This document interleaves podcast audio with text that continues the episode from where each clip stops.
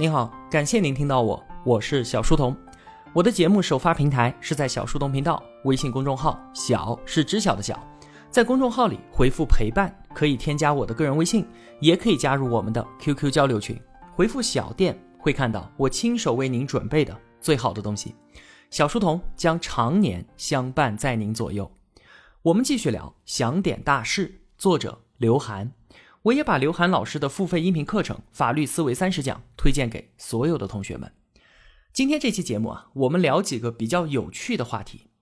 我们说啊，法律来源于仇恨，但是为母报仇的张扣扣却不被现代法律所容忍。为什么？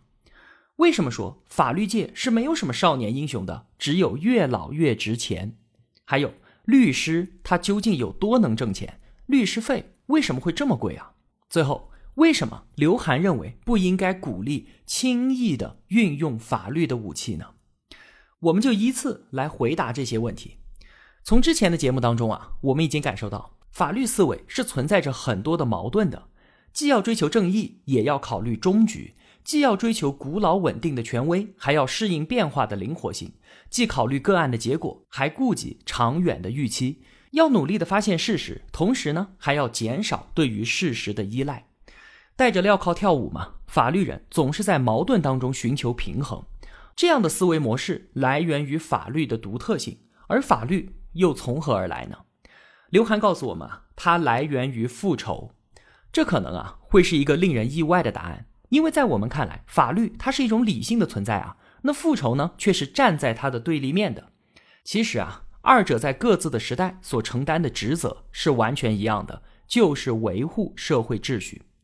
我们每个人都渴望一个长治久安的社会，而难点并不在于建立规则，而是建立规则了之后要怎么办呢？如何执行规则？有违规者打破平衡，我们怎么去惩罚他，然后再度回归到平衡呢？复仇和法律都是在解决这个问题的。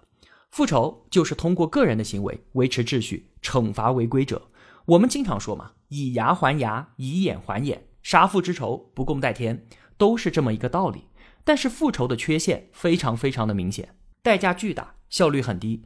复仇者啊，他是报案人，是侦探，也是警察、检察官、法官，最后他还要担当刽子手。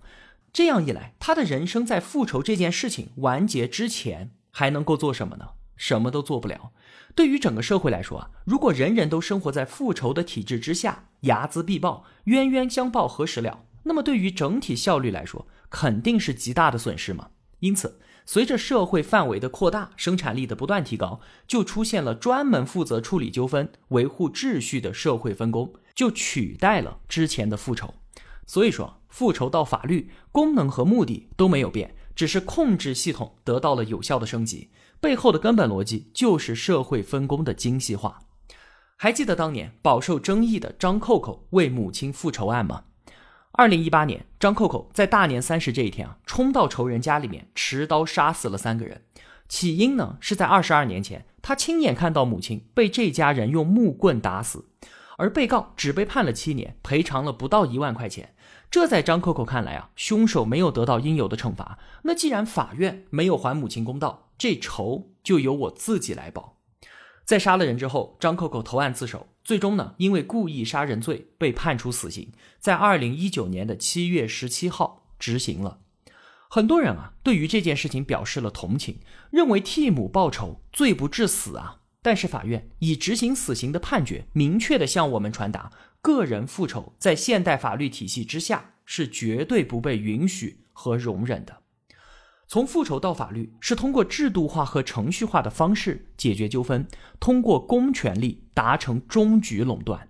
在这个演变过程当中啊，裁决者不再满足于某个个体的正义需求，而是要从全社会出发，考量如何降低社会成本，如何更好的促进发展。所以呢，法律它做不到完全的替代复仇，复仇是人的本能，我们没有办法通过社会制度完全的消除它。而只能进行一定程度的抑制，法律只是疏导了仇恨，而并没有消灭仇恨，这是我们需要认清楚的。法律发展到今天啊，我们知道它已经是一个高度专业化的社会分工了。话说，当年英王詹姆斯一世打算自己升堂审案，他觉得不就是审案子吗？看你们这些法官成天耀武扬威的，我身为国王，当然能够做到绝对的公正，就让我也来过过瘾吧。结果呢，国王的提议被一众法官强烈的反对，说你对我们国家的法律都没有深刻的研究，凭着普通的自然理性，你审个锤子啊！那对于很多的法律案件，所有人都能够出于自己的直觉判断来评判几句，但是要知道，法律是一门专业的手艺啊，需要经过长时间的学习和实践才能够掌握。就算你逻辑推理能力超群，但依然没有办法直接从事司法审判的工作。所以说啊，英国的法官们不是担心国王不公正，而是担心他不专业。法律有多古老？可以追溯到两千多年前的古罗马时期。从那个时候开始到现在，法律已经形成了专业的知识体系。法律人必须要花大量的时间和精力去学习这两千多年来沉淀下来的知识。这完全不是掌握几条公式、几张图表和几个概念就能够融会贯通的。刘涵当年他在美国学法律的时候，仅仅一本宪法教材就有一千九百多页，里面就收录了此前美国两百年乃至从英国那里继承来的最重要的案例和文献。而这只是其中一门课啊，一个学期有四五门课，每周的阅读量都是五百多页的教材。所以呢，法学院的学生们都是拖着行李箱去上课的，里面都是这些大部头的书。法律专业的背后就是沉重的知识负担，除了对于阅读量的要求之外，还需要在短时间内处理大量信息和文字材料的能力。很多时候啊，一个案子就需要看几千页的材料。如果没有经过专业的训练，想要在短时间内把这些东西给看完，还要归纳抓住重点，这是根本不可能完成的任务。那在迈过这个门槛之后，就是经验和资历的积累了。就算是天纵英才，如果没有丰富的实战经验，也不可能成为优秀的法律人。在这个行业里面啊，是没有什么少年英雄的，只有大器晚成。一个少年，他可能会是奥数冠军，可能会是物理天才，但是他绝对不可能是一个好的律师，更不可能是一个好的法官。没有经验和阅历，很多道理就是没有办法理解，很多事儿也就没有办法操作。这也就是为什么美国要在本科毕业之后才能够去申请法学院的原因。所以说啊，法律人要在专业能力的这个基础之上，靠资历拼经验，时间越长越权威，越老越有地位。法律的生命不是逻辑，而是经验。它不是纯粹的理性，而是实践理性。优秀的法律人只能依靠长期积累，厚积薄发。那说到了法律人的个人成长，我们就聊一聊同学们可能比较感兴趣的话题——钱。打官司是一件很贵的事儿，如果要找知名的大律师来为你打官司，那就更贵了。美国很多大律所都是按小时收费的，而且他还不跟我们玩一口价。有的律师收费超过一千美金一小时，这些啊，我都是从詹青云的付费课程里面听来的。他从哈佛法学院毕业，非常厉害的一位奇葩说辩手，很多同学都应该知道他。他进入律所的时间啊还不算长，但是他的收费也有每小时几百美金，而这个计时是律师花在我们案子上的所有时间啊。不管是查资料、读合同、打电话，甚至是在去谈判和出庭的路上，全全部部、时时刻刻都在计时。因此呢，案子只要开始了，要花多少钱，那是没有办法估计的。如果不是财大气粗的公司，面对这样的法律服务收费，谁能够受得了啊？那你说为什么那么贵啊？有人就说，因为法学院很贵啊，所以这就是一个循环嘛。就像是读医学院很贵，经过层层的筛选和长时间的成长，想要成为一个优秀的医生很难，所以呢，医生的收入就应该很高。学法律做律师当然是一个不错的自我投资了，这是一条清晰的职业发展道路。但是在美国，要本科毕业之后才能去读法学院，而每年的花费都是十万美金左右。毕业之后呢，还要参加各州的司法考试，这也就意味着要当上律师可没有那么容易。所以。不仅仅是要花一大笔钱，而且还是有风险的。万一申请不到好的法学院，或者没有通过职业资格考试，之前的投入啊，很有可能要打水漂的。除此之外，昂贵的律师费更加真实的原因，应该是因为律师行业的精英壁垒。在律师行业刚刚形成的时候啊，这就是一个被精英所垄断的行业啊。从一开始到现在，他们都非常聪明，并且默契地维护着这个壁垒。很少见有大律所之间去打价格战的，即便有竞争，他们也很克制，很少发生说为了争夺客户不断降价，甚至是为了达成合作不赚钱的事情。没有的，陷入价格战对于大家来说都没有好处。或许这样的壁垒可能被我们中国公司所打破，因为我们中国人确实不愿意在法律上花那么多的钱，很少有中国公司能够接受外国律所这样按小时收费的计费方式，因为这就是一个无底洞啊，根本没有办法估计律所为我们的案子投入了多长时间，我们要支付多少钱。所以呢，我们中国公司更喜欢一个提前的计划，你们律所给一个一口价。那除了法律人的培养成本和行业壁垒之外，整个法律产业链它都是很贵的，在打官司的过程当中，其实有很多的利益方都从中拿走了利润。举个很小很小的例子啊，我们知道美国它是判例法，就是过去所有的案例对于现在手上的案件都形成直接的影响。这个判例库就是一个浩如烟海的存在，它是法律的一部分。而判例和判例之间的关系呢，又是错综复杂的。可能相互支持，可能相互抵消，可能是上下级之间的判例，可能是相互参考的关系，也可能是后者对于前者的否定和推翻。那要从中找到依据来处理现在的案子，这对于个人来说几乎就是一个没有办法完成的任务。所以呢，也就出现了专门提供搜索服务的网站，把所有的卷宗电子化，提供检索。它虽然不能直接给律师提供答案，但是可以帮助他们判断什么规定是到今天依然有约束力的，什么判例已经被推翻了。这样的服务啊，对于律师来说非常非常的重要，当然也就非常非常的贵。贵到什么地步呢？浏览这样的网页按分钟收费，每分钟可以到五十美元以上。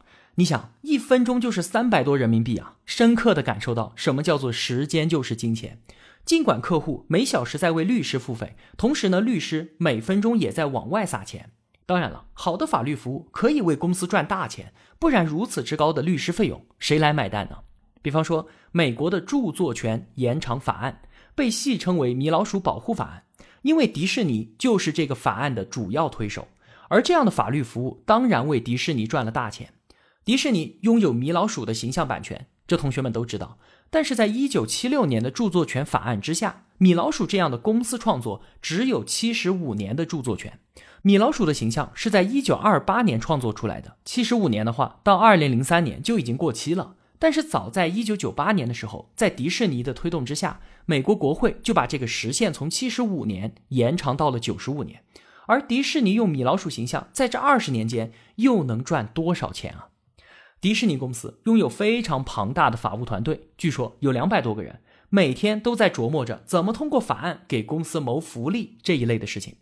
这个法律团队的报酬当然也是非常高的，他们的法务总监也是世界上最赚钱的法律人之一，年薪一千二百万美金。今年啊，米老鼠已经九十二岁了，到二零二三年的时候，九十五年的期限又要到了。那关于这件事儿，我们应该有瓜可以吃了，又有好戏看了。打官司要花钱，不仅仅是请律师花的钱啊，立案也是要收费的。可能有同学会想，我们找警察寻求帮忙不是不用花钱吗？为什么去法院立个案就要交钱了呢？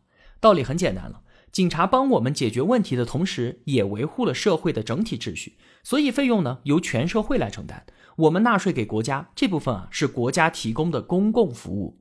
而在司法体系当中呢，像是民事诉讼，受益人啊是当事人自己。比方说欠钱了要不回来，我向法院起诉追回欠款，受益人当然是我自己了，因此我缴纳一些诉讼费也是理所当然的。那诉讼费是不是越低越好呢？我们的第一直觉啊，当然是是的，因为这样更加便民，让更多的人去维护和伸张正义嘛，对不对？但是啊，刘涵老师告诉我们不是这样的，不对。首先，基本的供求关系告诉我们，如果产品价格降低，需求就会增大。案多人少的情况会更加的严重。其实啊，我们国家最近十几年一直都面临着这个困难，就是案多人少。其中原因啊，当然很多了，像是我们正处在社会的转型期，矛盾越来越多，公民的法律意识呢越来越高，同时啊，不断有新法律出台，鼓励人们去维权。比方说，二零零八年的劳动合同法就激发了很多人去打劳动官司。我也见识过这样的人了，不断的找工作，专门找公司用工违反劳动合同法的地方，然后呢拿到法院去起诉，获取赔偿。同时啊，还有一个不能忽视的原因，就是我们的诉讼费降低了。比方说啊，我现在的起诉金额是一万一千元，按照之前的规定呢，我要交四百五十块，而新规定只需要七十五了，这就降低了百分之八十三，很多了。案件增多的后果呢，就是法官疲于应对。像是东莞有位法官，零九年办了一千六百五十八件案子，算上节假日，每天要办四点五件。那同学们可能会说，增加法官数量不就可以了吗？刘涵老师啊，在这里提出了一个我们之前从来没有想过的问题，就是处理更多的案件，也并不意味着能够解决实际的问题。因为法律资源的增加，会诱使那些原先已经因为法院延迟而不再诉讼的人，用法院来解决问题。什么意思呢？这就像是治理堵车，经常是越修路越堵。相反呢，像是韩国首尔曾经把一条交通大动脉给拆了，反倒不堵了。为什么？因为人们找到了替代方案，改变了出行方式。刘涵认为啊，我们甚至应该根据实际情况，适当的提高诉讼费用，用价格杠杆来控制案件数量的增加。这简直让人难以理解啊！这不就是要抑制人们维权吗？司法难道不追求公平正义了？说到这儿啊，估计很多同学又和我一样很难接受了。我们必须清楚啊，司法处理问题也是有边界的，不能什么事儿都管。只有让法律资源集中去处理那些重要的纠纷，才更有效率。有一句法律格言。说法律不管琐碎的事情，我们现在也是如此啊。比方说我的东西被偷了，我去报案，不到一定金额是不立案的。不能为了很小的事情而肆意浪费法律资源，认真处理好每一个重要的案子，让这些案子为社会提供路标，确立并且宣示规则。之前的节目我们聊到的那个二奶继承案。虽然啊质疑了他的程序正义，但是这个案件也给社会确立了一个规则，之后基本就没有所谓的二奶再去法院起诉索要遗产了。我们一直说提高法律意识，但这并不代表就是多打官司，而是从法律的角度想一想，一个纠纷有没有更好的解决途径，而不是把所有的事情都丢给法院。我们正在一个诉讼爆炸的时代，刘涵强调了司法的成本问题，也是在告诉我们，善用法律的武器就是慎用法律的武器。法律有成本，也有边界，它不是维护正义的第一道防线，也不是最好的防线，而只是最后一道防线。说到这儿，如果我们不能够理解刘涵的深意，那就只能像有的读者那样抱怨一声：这本书不应该叫做想点大事，而应该叫做多一事不如少一事。好了，总结一下，今天我们都说了一些什么？首先，法律和复仇是在不同时期同样起到了维护社会秩序的作用。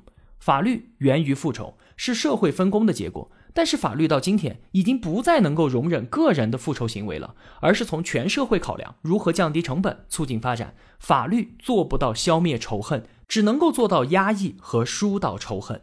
其次，法律已经演变为了极为专业的社会分工。法律的生命。不是我们以为的逻辑，而是经验，需要大量的时间经验的积累。在这个领域，没有什么少年英雄，只有厚积薄发，大器晚成。第三，律师费是很贵的，因为培养一个律师所付出的成本以及承担的风险本身就比较高，而且律师行业只接纳少数精英，有高深的行业壁垒，彼此都默契的维护着这个壁垒，罕见价格战。同时呢，法律的整个产业链其实都很贵。而硬币的另一面，优秀的法律服务为公司解决了很多的麻烦，创造着巨额的利润，因此呢，也才会有人为高昂的法律服务买单。最后，我们一直呼吁人人都要拿起法律的武器保护自己的权益，但是法律依然有它的成本和边界，它不应该也做不到管所有的事情。法律不是维护正义的第一道，或者是最好的一道防线，它只是最后一道。好，今天的节目。就是这样了。如果我有帮助到您，也希望您愿意帮助我。一个人能够走多远，关键在于与谁同行。我用跨越山海的一路相伴，希望得到您用金钱的称赞。通过喜马拉雅音频上的红色小购物车，也能进入小店。愿生活中所有的美好都不被辜负，期待您的光临。我是小书童，我在小书童频道与您不见不散。